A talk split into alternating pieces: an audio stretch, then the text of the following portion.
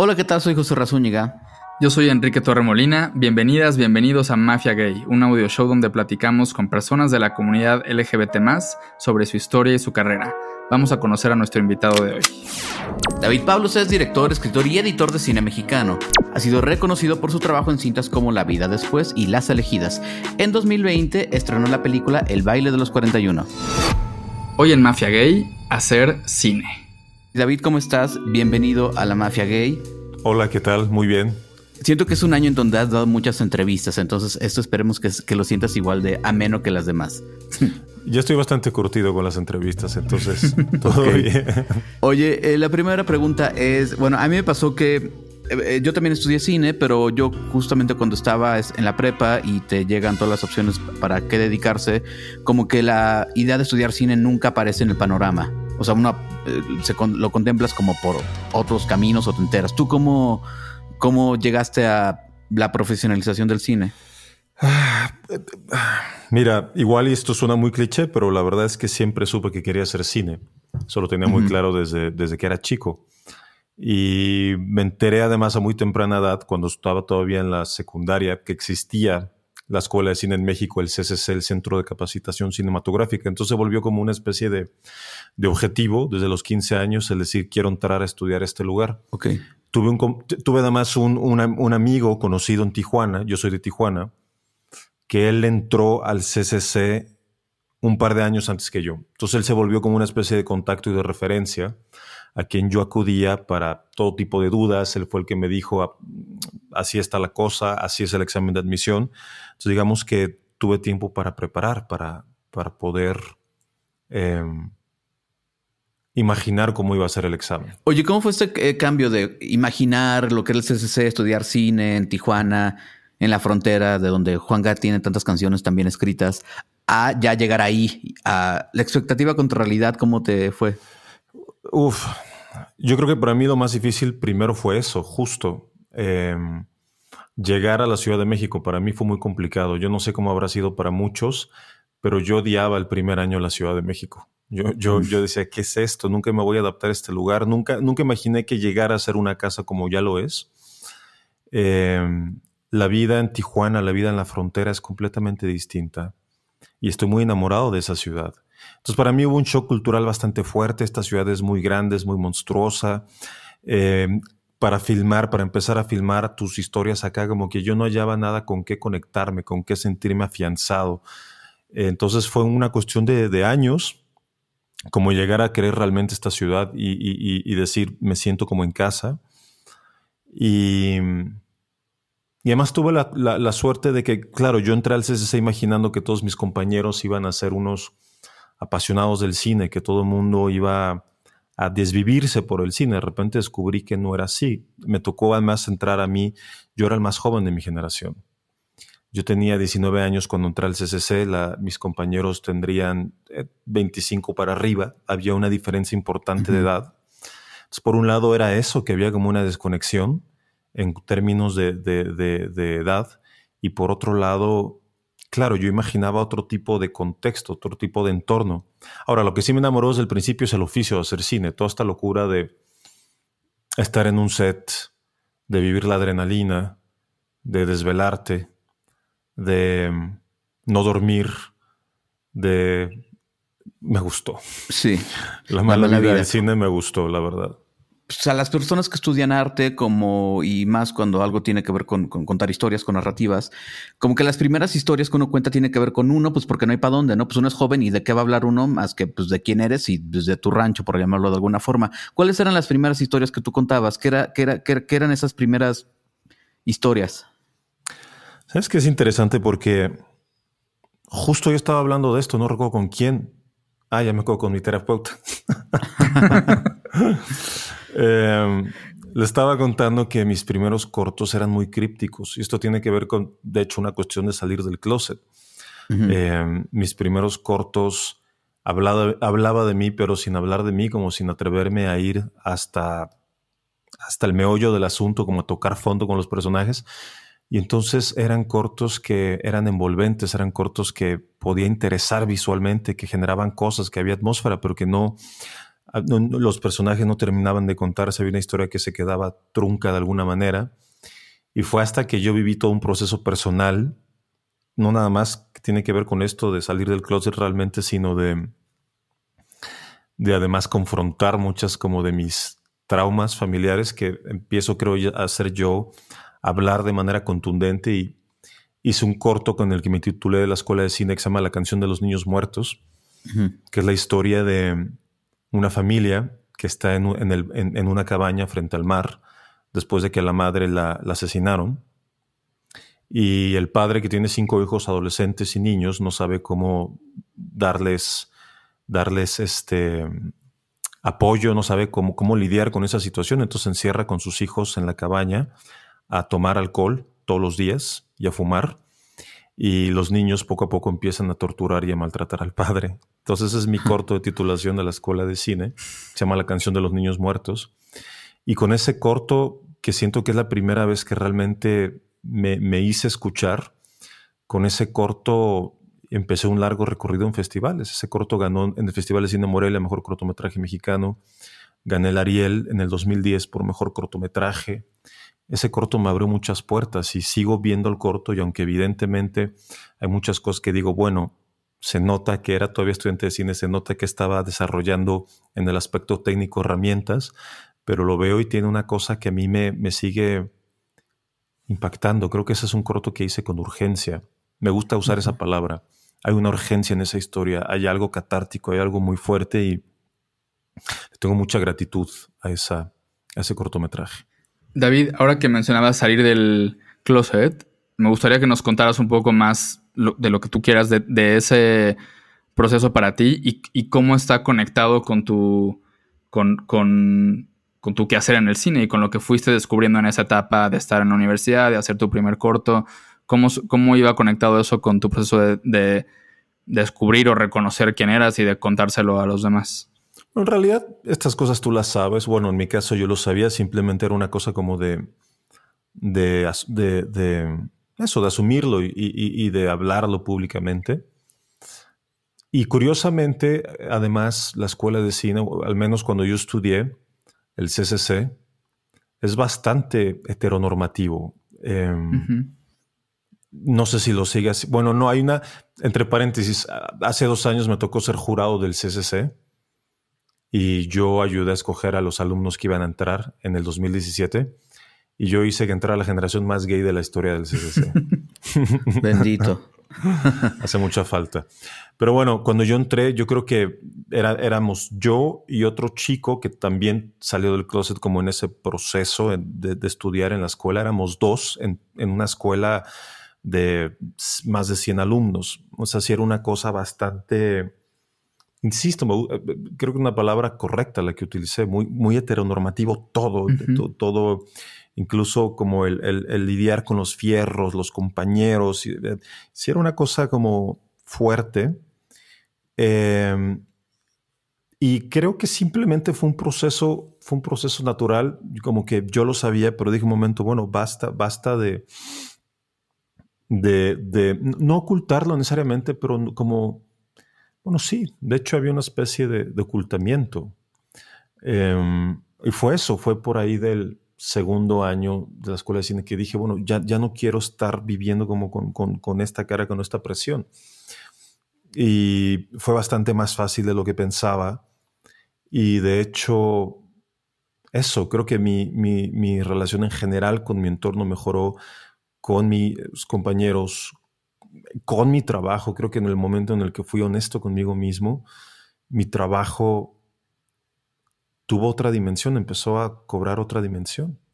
Quiero platicar un poquito sobre Las elegidas. Esta, tu película se estrena en 2016. Entiendo que trabajas, o sea, algunas de las adolescentes que, que, aparecen en la película, las y los adolescentes no tenían experiencia actoral o profesional antes, que eso es algo que también hay en común con tu nueva película, con el baile de los 41.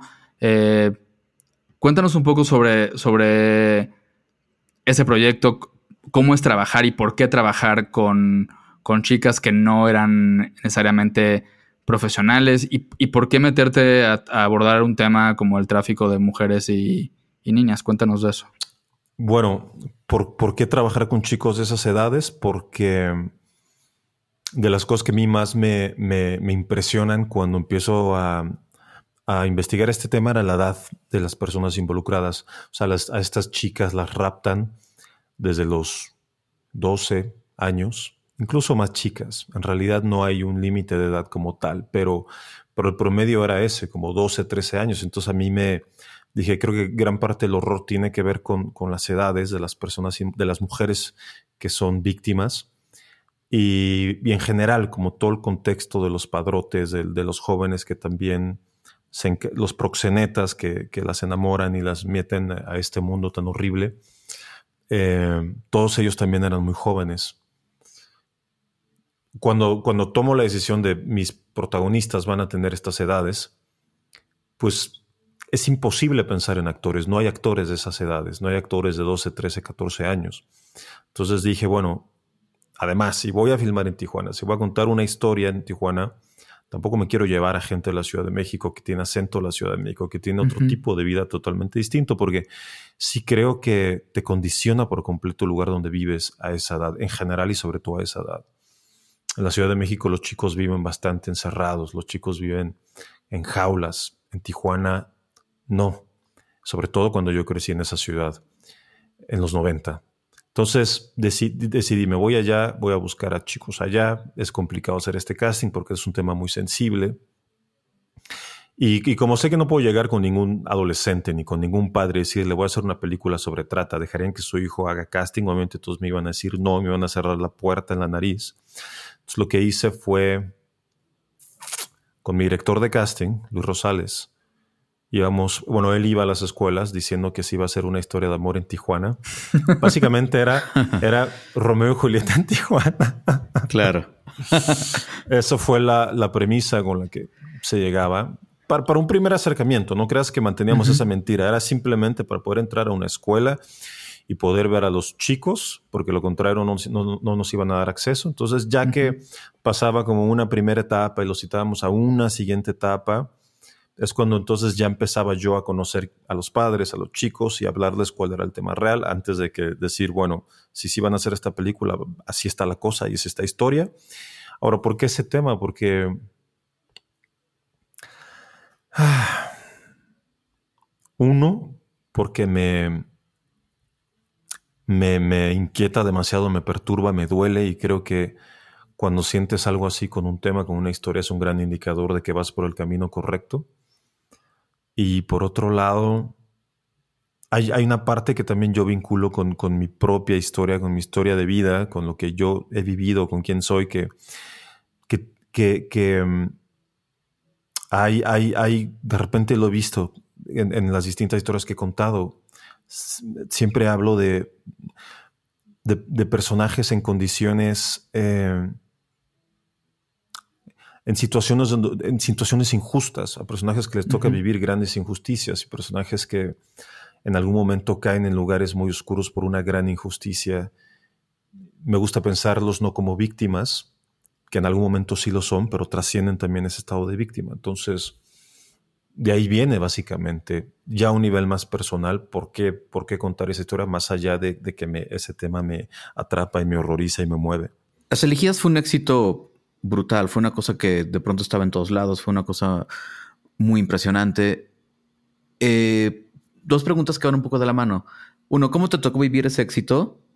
Y dos, ese éxito se volvió una especie de moneda de cambio para llegar al baile de los 41 y decir como, ok, ya que tengo cierta atención, estas cosas que bueno, ya eras reconocido, pero se volvió ese eh, siguiente escalón para algo, para esto.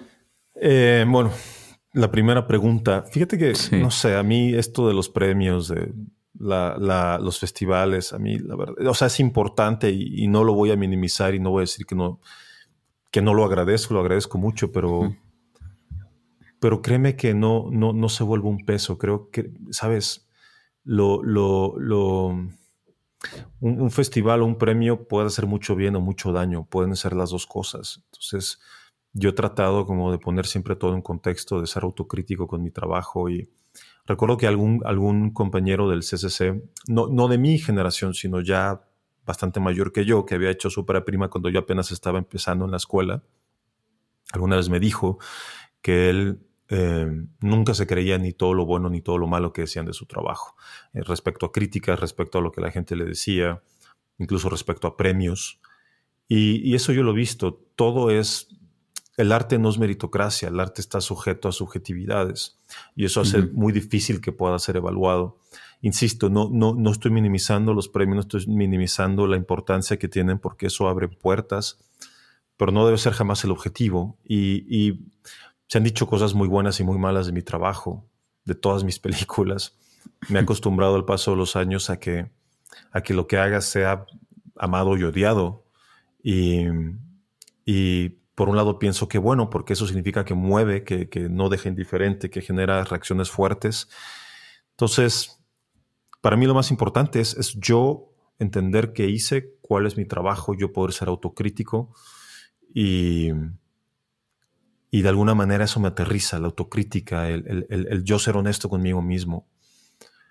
Eh, y bueno, y respecto a tu siguiente parte de la pregunta de si eso me lleva al baile de los 41, creo que sí influye de alguna manera, pero al final todo lo que ganamos de apoyos para hacer la película fue por más que por mi trayectoria, por el proyecto en sí mismo.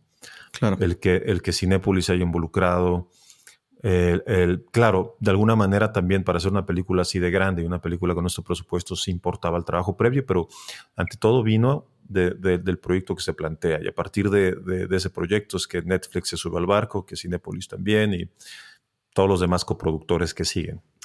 David, el baile de los 41 cuenta un hecho histórico en México, en donde Ignacio de la Torre, que era el yerno del presidente Porfirio Díaz, es descubierto en una fiesta de homosexuales, o como decían en esa época, de maricones. Cuéntanos cuál fue el camino desde pensar en el proyecto, conseguir financiamiento, hasta finalmente convencer a dos de las estrellas más vigentes del cine mexicano, o sea, Alfonso Herrera, Emiliano Zurita, de que se unieran a tu película. Es una pregunta bien grandota, espera, a ver. Em, ¿Cómo es el proceso de levantar una película? Yo creo que por lo general es esto, viene la idea, hay investigación, hay muchas horas de sentarse a escribir y de, y de frustración y de desesperación y de shock y de pensar que nunca lo vas a lograr, pero finalmente llegas a un guion que te gusta y cuando hay un guion lo suficientemente maduro, entonces ya lo compartes con gente para recibir críticas y luego con un productor o sea, todo es trabajo, todo es sentarse frente a la computadora y romper el miedo a la hoja en blanco, que es aterrador.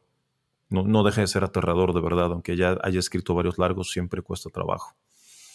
Y ya que sientes que tienes un proyecto que está suficientemente maduro, entonces empiezas a aplicar a convocatorias, apoyos cinematográficos. En el caso de México, nosotros nos eh, financiamos la película con Eficine, que supongo que conocen el formato, que vas con empresas, tú, le haces pitch a la empresa el proyecto, y ahí es donde se volvió, y esto sí lo he dicho varias veces, pero no me importa repetirlo otra vez, financiar esta película fue muy difícil porque teníamos que ir con las empresas a hacer pitch de este proyecto. Entonces, en el momento en el que decía el baile de los 41, que bueno, casi nadie sabía que es el baile de los 41, pero cuando contaba que era el baile de los 41 de que iba a ir la película, había una negación rotunda a apoyar este proyecto. Y, cuando sí, de repente había alguien que decía, bueno, podemos apoyarlos más por una cuestión de agenda, la verdad, por, por, ser, por decir que son inclusivos, pero no porque realmente les importe la causa o, el, movimiento LGBT, sino vamos a ser inclusivos porque hay que poner una palomita en la casilla. Em, cuando sucedía eso, me preguntaban, bueno, pero, pero no va a haber desnudos, no va a haber escenas de sexo. Yo les decía que no, obviamente. Pero entonces nos tomó como un año poder sacar dinero para hacer esta película, porque muchas empresas le daban la vuelta y las que no, te digo, con, muchísimas, con muchas reservas. Eh, nos tomó como, sí, como un año. Normalmente para cualquier otro proyecto que yo había hecho antes, a la primera podíamos conseguir eh, aportantes y entonces aplicábamos oficina. Aquí nos tomó un año, nos tocó, tuvimos que perder dos ventanas de oficina para poder finalmente eh, recibir el apoyo. Y ya después de que tuvimos Eficine, pues entonces se sumó Netflix, se sumó una coproducción con Brasil, se sumó Ibermedia. Así fue como se financió esta película. El EFICIN es un estímulo fiscal para los contribuyentes que tiene el fin de apoyar la producción y postproducción de largometrajes de ficción, animación y documental, así como la distribución de películas. A través de EFICINE, los contribuyentes, o sea, empresas en su mayoría, que aporten recursos en efectivos a proyectos cinematográficos en México, pueden obtener un crédito fiscal. Esto ha permitido la realización de muchísimas películas. Por ejemplo, o sea, justo imaginándome esas conversaciones con con empresas y demás, eh, el, hablar, por ejemplo, de quiénes iban a ser los actores, eso bajaba un poco la resistencia, abría más puertas, no les importaba, todavía no tenías a, estos actores todavía sumados al proyecto y a Mabel, o sea, ¿cómo, qué, rol juega ese tema ahí? Al único que yo tenía sumado al proyecto en este momento es Alfonso Herrera. De hecho, Alfonso Herrera aparecía en la carpeta. Yo había hablado con Alfonso, nos habíamos echado un, un desayuno ahí en el matiz de la del Valle como señoras. Claro. Y sí. Y, entonces, bueno, sí, claro que ayudaba de alguna manera con las empresas el que hubiera una cara conocida. Ahora, estoy muy consciente de lo importante que fue en ese sentido Alfonso Herrera como para ayudar a levantar el proyecto, pero al mismo tiempo no lo puse porque era alguien que iba a ayudar a levantar. O sea, sí, pero no. Yo estaba convencido de que, de que él lo iba a hacer muy bien. A mí, antes de yo conocerlo, se me venía una y otra vez a la cabeza. Luego, en el momento en que me siento con él a platicar, digo, ahí está. Vamos a hacer una gran mancuerna y, la hicimos. O sea, creo que Alfonso Herrera fue un gran, gran, gran aliado en este proyecto. Y es impresionante su compromiso. Claro. Oye, ¿cómo es, y esta pregunta viene de lo más profundo de mi corazón, ¿cómo es el ser autor en el cine mexicano en una época en donde la industria demanda éxitos comerciales? Y eh, elaborando al público eh, es a los directores de cine les exigen como ciertas historias con ciertos actores eh, con una expectativa económica así. Y yo este me sorprende mucho ver una voz autoral como la tuya cómo se siente. Bueno, existen pues pero cómo, cómo es cómo es serlo Mira, es que de entrada a mí eso de, yo, yo, yo nunca he entendido qué es lo que el público quiere ver, qué es lo que el público espera. Yo, y esto no lo digo yo, lo he leído a, varios directores que admiro, dicen lo mismo. Todos ellos dicen, yo me pongo en el lugar, yo me pongo como espectador, no como realizador. Yo pienso en las películas que a mí me gustaría ver. Entonces, parto de, desde esa premisa de qué es lo que a mí me gustaría ver como espectador y, y no es que no, no piense en el espectador cuando la estoy filmando, o sea, no pienso, es imposible saber qué, le va a gustar, qué va a querer ver o qué no qué va a querer ver, pero sí soy muy cuidadoso, por ejemplo, con cómo cuento la historia, cómo, cómo estoy filmando la película. soy, tengo muy en cuenta el ritmo. Hay cosas que a mí sí me importa de, de, hacer una película que pueda ser accesible para todo mundo, que no necesariamente necesite una cultura cinematográfica, que no necesariamente tenga que ser un conocedor de cine. A mí me importa hacer un cine que hable a cualquier público. Claro. ¿Te Oye, sí, por supuesto, ah. por supuesto, por supuesto. Digo, también lo padre de decir como, eh, digo, los ejecutivos de cine son muy claridosos para decirte ellos cómo es el público mexicano, pero bueno, esa es otra conversación y otro podcast. Eh, eh, nos llamó mucho la atención la actuación de Mabel Cadena, Mabel, que, a la hora de representar a una mujer, pues que se topa con un marido que por motivos que ella desconoce no la toca. Y es un personaje que llama la atención porque dentro de todo el tiempo que la vemos, pues se siente que habla muy poco para lo que uno quiere que, diga. ¿Cómo fue trabajar con ella, este personaje? Mira, increíble. Es que yo, yo amé trabajar con todos mis actores de la película.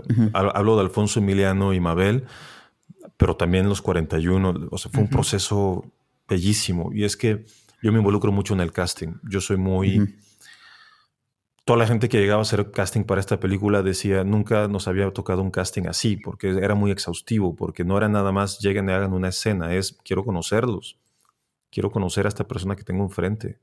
Y les hago preguntas íntimas y, y les pongo a hacer ejercicios que quizás para algunos pueden ser incómodos, pero para mí es importante conocer a la persona. Entonces, Llego, yo llegué trabajando con Alfonso Mabel Emiliano sabiendo que, íbamos a fluir, que iba a haber una química, que nos íbamos a entender. Pues así fue, tal cual.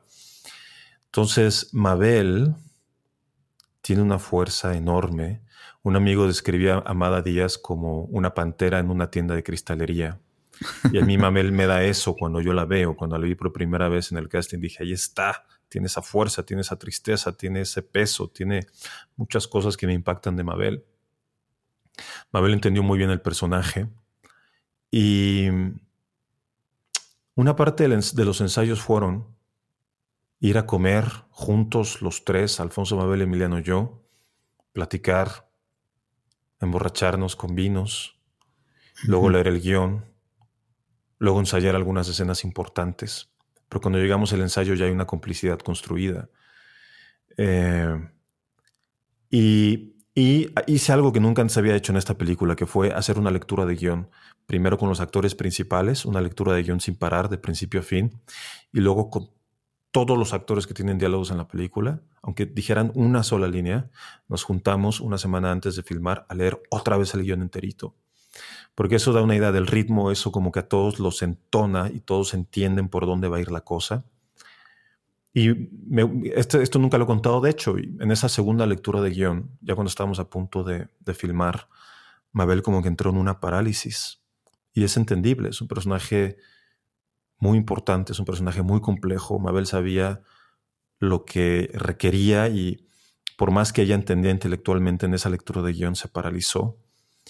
Eh, bastó entonces con simplemente tomar más tiempo de ensayo con ella sola y con, y con Alfonso, eh, sentarnos a platicar, como darle esa confianza para que desechara todos esos miedos y, y después de ese brevísimo tropezón, Mabel fluyó de una manera impresionante y, y ella llegó a ese primer día de rodaje con una fuerza y con una seguridad que a mí me dejó con la boca abierta. Sí, es maravillosa. Eh, mm. David, del, del, baile de los, de los 41 del, del hecho se sabe poco, incluso los, los, los, propios historiadores, la gente que, ha, que, ha, que le ha dedicado tiempo al, al, tema dice, se sabe poco, pero se dice muchísimo, ¿no? Entonces, pues ahí hay una oportunidad de ir llenando eh, muchos huecos. Y me interesa saber cómo es, cómo vas tomando decisiones de ir justo, de llenar, de llenar la parte de la historia de la cual no sabemos o no hay evidencia. Sé que trabajaste con, con, Luis de Pablo como asesor eh, de toda la parte histórica, pero eso, me gustaría saber cómo, cómo vas tomando decisiones de, ok, esto sé que sucedió, lo tomo, lo dejo, y aquí hay todo un espacio en blanco que podemos ir llenando como, como queramos o como tú decidas. Lo más importante fue ir conociendo a los personajes. ¿Quién fue Ignacio La Torre? ¿Quién fue Amada Díaz? Y quien más arroja información sobre estos Carlotello Díaz, que es tataranieto de Porfirio. Y él escribió un libro que se llama El Exilio, en donde habla mucho de la relación de Amada y de, de Ignacio. Entonces, la primera decisión para mí fue, no, no vamos a esconder quién fue Ignacio, vamos a hacer un personaje pues, bastante fallido, un personaje que es un antihéroe de alguna manera, un personaje que incluso para mucha gente resulta detestable al principio de la película, o quizás hasta el final, no lo sé pero me gustaba tomar ese riesgo y me gustaba presentar eso, no, personajes en blanco y negro, sino en grises. Entonces, de alguna manera eso perfiló la película de manera clara, eso le dio un tono. Y, bueno, sobre la, base de quién es Ignacio y quién es Amada, luego ya nos tomamos licencias como de, de tomar, no necesariamente respetar la cronología, de cambiar cosas, en la película casi casi que se plantea que ellos dos se casan y ese año sucede el baile de los 41, cuando en la vida real pasaron muchos años. Y tomarse libertades creativas. Por ejemplo, Luis de Pablo nos decía, eh, cuando leyó el guion, se lo di a leer y nos hizo un par de correcciones de, diálogos, ¿no? De, ah, esto sería mucho más correcto para la época. Nos hizo leer un par de novelas y de libros de, que retratan el lenguaje del siglo XIX y pero una de sus anotaciones de guion fue, la flauta mágica no, no había llegado a México todavía en 1901. Pero bueno, ya se había compuesto, entonces no importa, nos tomamos la licencia. claro. Al cabo eran cosmopolitas, viajaban y pues ya. Hubo cosas que no, le hice caso a Luis de Pablo. De pronto alguien viajó, la vio y o le había llegado por ahí el chisme, ¿no? Entonces, es, claro. Exacto. Oye, digo, eh, alguna curiosidad, este, Dicen que dirigir animales es muy difícil. ¿Cómo te fue a ti con la cabra y cuál es el simbolismo de la cabra? ¿O es un borrego? Perdón, soy un poco... No, es una cabra, es una este, cabra. Es una cabra. ¿Mm? No, fíjate que la cabra fue tan fácil trabajar con ella, fue increíble. Fue lo más fácil de toda la película, aunque no lo creas. Mira, qué bueno. el, único problema con la cabra, la cabra es que cuando llegó al set, eh, lo primero que hizo fue orinarse sobre ese tapete de no sé cuántos miles de, pesos, así de cientos de miles de pesos. Llegó la cabra y se orinó como cuatro veces ahí. el equipo de arte estaba pues mal, estaban mal, estaban mal. A disgusto. Em, pero no hizo ningún desfiguro la cabra. Se dormía todo el tiempo, más bien eso es lo que pasaba. La poníamos en escena y para la toma 4 ya estaba dormida. Claro. Sabía que despertarla y bueno, pero fue muy fácil. Ahora, el simbolismo de la cabra, pues es tal cual. Es, por, un lado, es el, hijo que nunca va a tener. Creo que es muy, muy obvio en ese sentido, pero al mismo tiempo también la cabra es como una especie de regresión a la vida de Amada en el campo. Amada, un poco medio se dice en la película, pero de manera más velada, Amada vivió hasta los 12 años con su madre en un pueblo en Guerrero. La madre pues era, era una mujer humilde, era soldadera, indígena, y entonces... Em, un poco en la película se plantea, sí se plantean los orígenes de Amada y se plantea que ella es como una especie de extranjera en ese mundo de, la élite porfiriana. Aunque se aleje del presidente de alguna manera, nunca va a terminar de pertenecer. Entonces la cabra también tiene que hacer alusión a su vida en el campo y hace alusión a, a esa vida más simple, incluso quizás más feliz. De eso va la cabra. Ok. Hay un video de making of, por cierto, de la, cabra orinándose en los tapetes. Terminando, terminando de grabar, vamos a, vamos a buscarlo. Eh, hay algo que, pensaba yo y que disfrutaba mucho de, las escenas en el club, de la escena del, bueno, del, propio baile, y es que las personas LGBT, en este caso los hombres, ¿no? Siempre hemos encontrado en cualquier momento, en cualquier lugar, incluso hoy en lugares donde hay una represión tanto o más dura de lo que vemos en la película, siempre encontramos maneras de, crear redes, de hacernos de lugares físicos, de lugares de encuentro para ligar, para tener sexo, para divertirnos, para jotear, para bailar, todo esto, ¿no?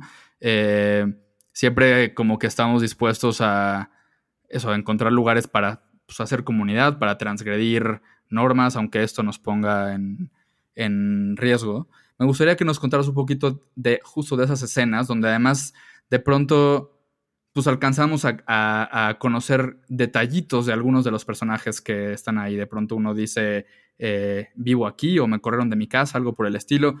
Cuéntanos un poco de, esas escenas en el club, de la, escena del baile.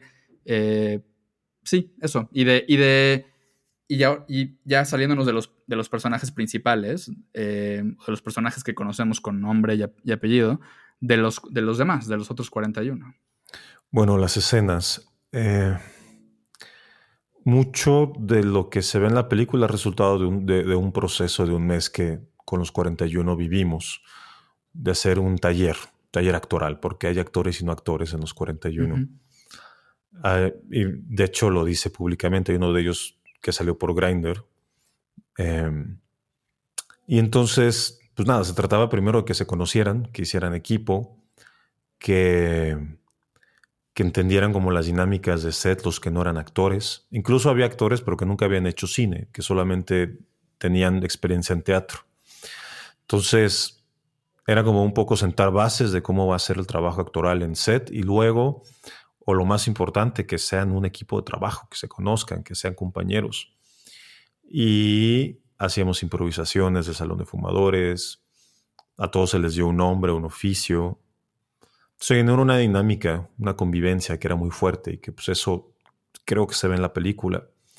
Y, y el momento, digamos, como más importante de unión para todos fue ensayar el vals, ensayar el baile que la, pieza musical se había compuesto antes de filmar la película. O sea, ya esa, es la única pieza de la película que ya estaba, ya estaba compuesta por Carlos okay.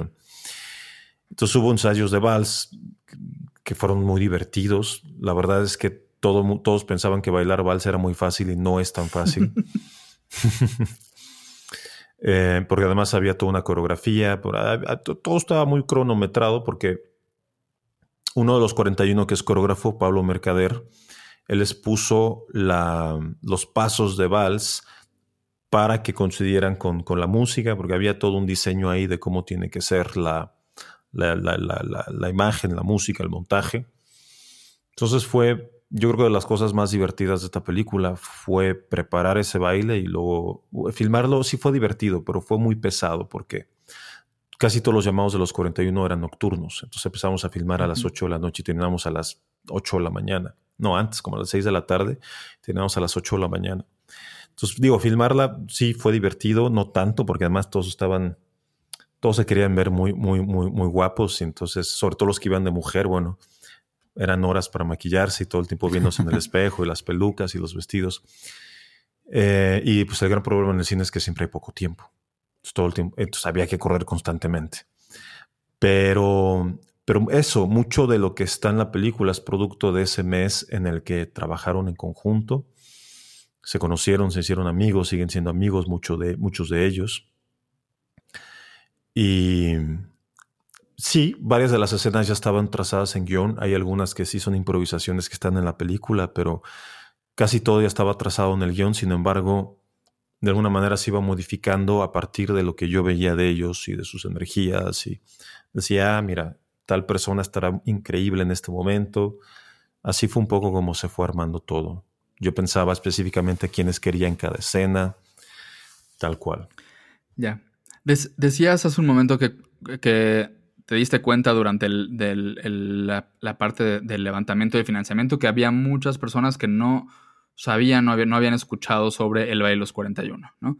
Eh, y, y, yo justo tenía, tengo la impresión de que de pronto quien vea esta película sin saber que esto sucedió, eh, se quedará con, o sea, más bien, la película no le dice explícitamente esto sucedió, esto fue un hecho histórico. Y tengo curiosidad, ¿por qué esa, por qué esa decisión de no decirlo así tal cual? Mm. Mira, en algún momento Cinepolis lo sugirió, como poner una especie de, texto al final de la película. Y la verdad es que lo intenté, pero no me gustó. No me gustó porque curiosamente que no lo creas, me distraía, como que la película genera una atmósfera, genera un algo. Es muy intimista también el final, cerrar con, con, estos personajes. No voy a revelar el final, pero bueno, cerrar con estos personajes en ese momento, en ese contexto, para mí generaba algo muy fuerte que en el momento en el que cortaba negros y aparecía un texto informativo, porque era eso, meramente informativo, me quitaba el poder emocional. Entonces, para mí, yo tomé la decisión de de que se fueran los textos, lo hablé con mi productor, lo hablé con varios de mis colaboradores cercanos, la editora, y todos estuvimos de acuerdo en que la película era mejor sin un texto informativo al final. Eso por un lado, y por el otro, y ya lo debo de decir, tengo pensado hacer la segunda parte, entonces, ¿para qué contar el final de la segunda parte en unos textos al final de la película? Me interesa contar la historia de Ignacio Zapata. Ya. ese es mi plan para, para un futuro, sí en una, en una realidad alternativa en donde, eh, digamos, no hay tanta represión o no hay tanta presión por guardar las apariencias, ¿qué hubiera sido de Ignacio y Evaristo? ¿Qué te hubiera gustado que fuera de ellos? Pues se hubieran casado, se hubieran divorciado. No sé. Mira, me queda claro que, Ignacio La Torre, y esto lo, ha dicho Alfonso muchas veces, Ignacio Latorre, si no hubiera sido homosexual, probablemente hubiera tenido un papel mucho más importante en la historia mexicana, hubiera tenido un papel mucho, un, puesto mucho más alto de poder. Porque Alfonso, yo, estoy seguro, Ignacio Latorre se veía como un posible sucesor de Díaz en algún momento. Y, cuando él se casa con Amada, muy al inicio, no por algo le dicen el, el, yerno de la nación era el favorito de Díaz y Díaz sabe lo que ese matrimonio implicaba para su hija amada. Su hija amada, que era ilegítima, había nacido, era una hija bastarda, em, hija además de una mujer indígena, el, casarse con Ignacio Latorre de alguna manera le daba esa, esa legitimidad social y que ella no tenía. Entonces fue un matrimonio por conveniencia, fue un enlace político que aparentemente iba a convenir a los dos y pues no fue así. Entonces yo creo que sí. Alfonso incluso dice que probablemente Ignacio La Torre aparecería en los libros de texto si no hubiera sido homosexual. Estoy de acuerdo. Claro. Mm. Digo, oye, ya estamos por terminar y queremos acabar en otro tenor y te quería preguntar algo porque bueno, ya nos dejaste claro que pues los premios, los reconocimientos no te gustan tanto, pero bueno, eh, pues de vez en cuando los, los no te gustan. Bueno, o sea, eh, pero hay algo que me llamó la atención. No, que no me gusten, simplemente no es la prioridad. O sea, no, no, no haces una película pensando en los premios. No, no, no. Pero luego hay reconocimientos que tienen que ver contigo mismo y a mí estas cosas me llaman mucho la atención porque de vez en cuando dejar testimonio físico de que un ser humano existió y que eso inspira a otras personas se me llama mucho la atención. Entonces Tijuana te ha dado muchos reconocimientos y sé que hace poco estás en el, estuviste, eres parte del, no, no, no lo conozco, del Paseo de la Fama de Tijuana, algo así. No, no, ¿cuál es tu posición frente a esto? Dicen que no es profeta en tu tierra, pero tomas muy bien, te sonroja un poco por lo que veo. Mm, un poquito. Eh, mira, algo que me da mucho gusto, y ahorita voy a hablar del Paseo de la Fama, no me voy por la tangente. Eh, nosotros recibimos semana con semana o incluso a veces diario cómo va la película en taquilla. Nuestro, nuestro cine más exitoso en el país, y no le va a sorprender a nadie, es el cine Diana. No. Y luego, y luego el Reforma 222. ahí la vimos, ahí la vimos. Em, pero luego sigue Guadalajara, que tampoco sorprenderá a nadie. No, no. Pero como la tercera ciudad en donde más éxito está teniendo la película es Tijuana. Y eso me llena de, mucha alegría, porque, por obvias razones es mi ciudad. Em, y el Paseo de la Fama, pues para mí fue todo un, una, Nada, el Paseo de la Fama creo que pusieron mi foto un año en un centro comercial junto con otras 11 personas. y básicamente fue eso. Ah, y hubo, hubo, como un evento mediático que hicieron ahí en el hipódromo, eh, en el casino, en donde estaba, no sé, había gente de gobierno de México y de Estados Unidos y habíamos, éramos 12, mesa, 12 personas en una mesa de distintas profesiones y íbamos a pasando al frente a que nos dieran una medallita que ahí está puesta en mi puerta y nos tomaban una foto con nuestra foto que estuvo en el centro comercial. bueno, pero lo importante es que sabrá algún chavito de Tijuana que quiera hacer cine y se topó con tu foto y diga, pues creo que, creo que, creo que sí lo voy a intentar. Pues, hombre, ojalá. Y, y, mira, si algo de algo estoy contento, orgulloso, es que a mí nunca nadie me, yo no entré por palanca a ningún lado, yo, yo no era el hijo de nadie, yo, yo, yo llegué por mi propio mérito a todo. Desde que apliqué mi examen del CCC, me entré, hice mis películas, fueron a festivales, recibieron premios. Todo ha sido por el trabajo que al final habla por sí solo. No, no, no, nada más, nada más que eso. Perfecto. David, pues vamos con nuestras preguntas brevísimas de despedida. ¿Tienes una película favorita? Es que tengo varias. Pero a ver, ¿solo una? Una que sea, una que sea especial, o si es una de una historia LGBT. Mm, mira, eh, bueno, es medio LGBT. Iba a decir persona de Ingmar Bergman. Tiene ahí una cosa bastante erótica entre mujeres. Pero, pero eh, película LGBT, no necesariamente es mi favorita, pero una que a mí me marcó fue eh, My Own Private Idaho de Gus Van Sant. Sí. Para mí esa película fue muy importante. Oye, ¿algún dato porfiriano histórico curioso que aprendiste haciendo esta película? Mm, muchos, pero ahora que me lo preguntas no me acuerdo de ninguno. ok. Pero bueno, a ver. Eh, la gente, se la élite porfiriana se la pasaba también en esa época. Eh, y era, era impresionante. Vaya, la cantidad de cosas que podían hacer en un día. Es impresionante cuánto rendía un día. Ahora no hay tiempo para nada, pero en ese momento había, había tiempo para absolutamente todo. Y tanto así que las mujeres de la élite porfiriana se cambiaban tres, cuatro veces de, vestido al día. Para, para el, vestido del día, para dar el paseo, para la tertulia, para... Era una locura. Era terrible eso sí ser mujer en esa época. La única manera para hacértela bien era siendo hombre heterosexual y rico en, la época de Porfirio. Así es. David, una persona LGBT que admires sin límite de lugar ni de tiempo. Oscar Wilde. ¿Por qué? Bueno, es un gran, gran escritor, pero además a mí me marcó, a mí mi, infancia totalmente marcada por, por los cuentos de Oscar Wilde. Una tía me leía Eh, el gigante egoísta es uno de mis cuentos favoritos en la vida, es hermoso. Em, el fantasma de Canterville era uno de mis cuentos favoritos de niño. Bueno, que es una novela corta en realidad. O sea, crecí con él. Hay, hay, un amor muy grande hacia su, su, obra. Perfecto. Oye, ya terminando, ¿dónde puedes seguirte, leerte nuestra audiencia? ¿Dónde pueden ponerse en contacto contigo y saber en qué andas? Mm, pues mucha gente, mucha gente me ha escrito por, por Instagram, tal cual. Ok. Me mandan mensajes y, y, respondo a casi todo mundo. Luego me toma tiempo, pero le estoy respondiendo a, a toda la gente que lo hace y que a mí nos, lo agradezco profundamente. Que, se tomen el tiempo de escribirle a un completo extraño para hablar de, la película que vieron y de, qué fibra sensible les movió, qué cosas les dijo. A mí me, me emociona y me conmueve muchísimo eso.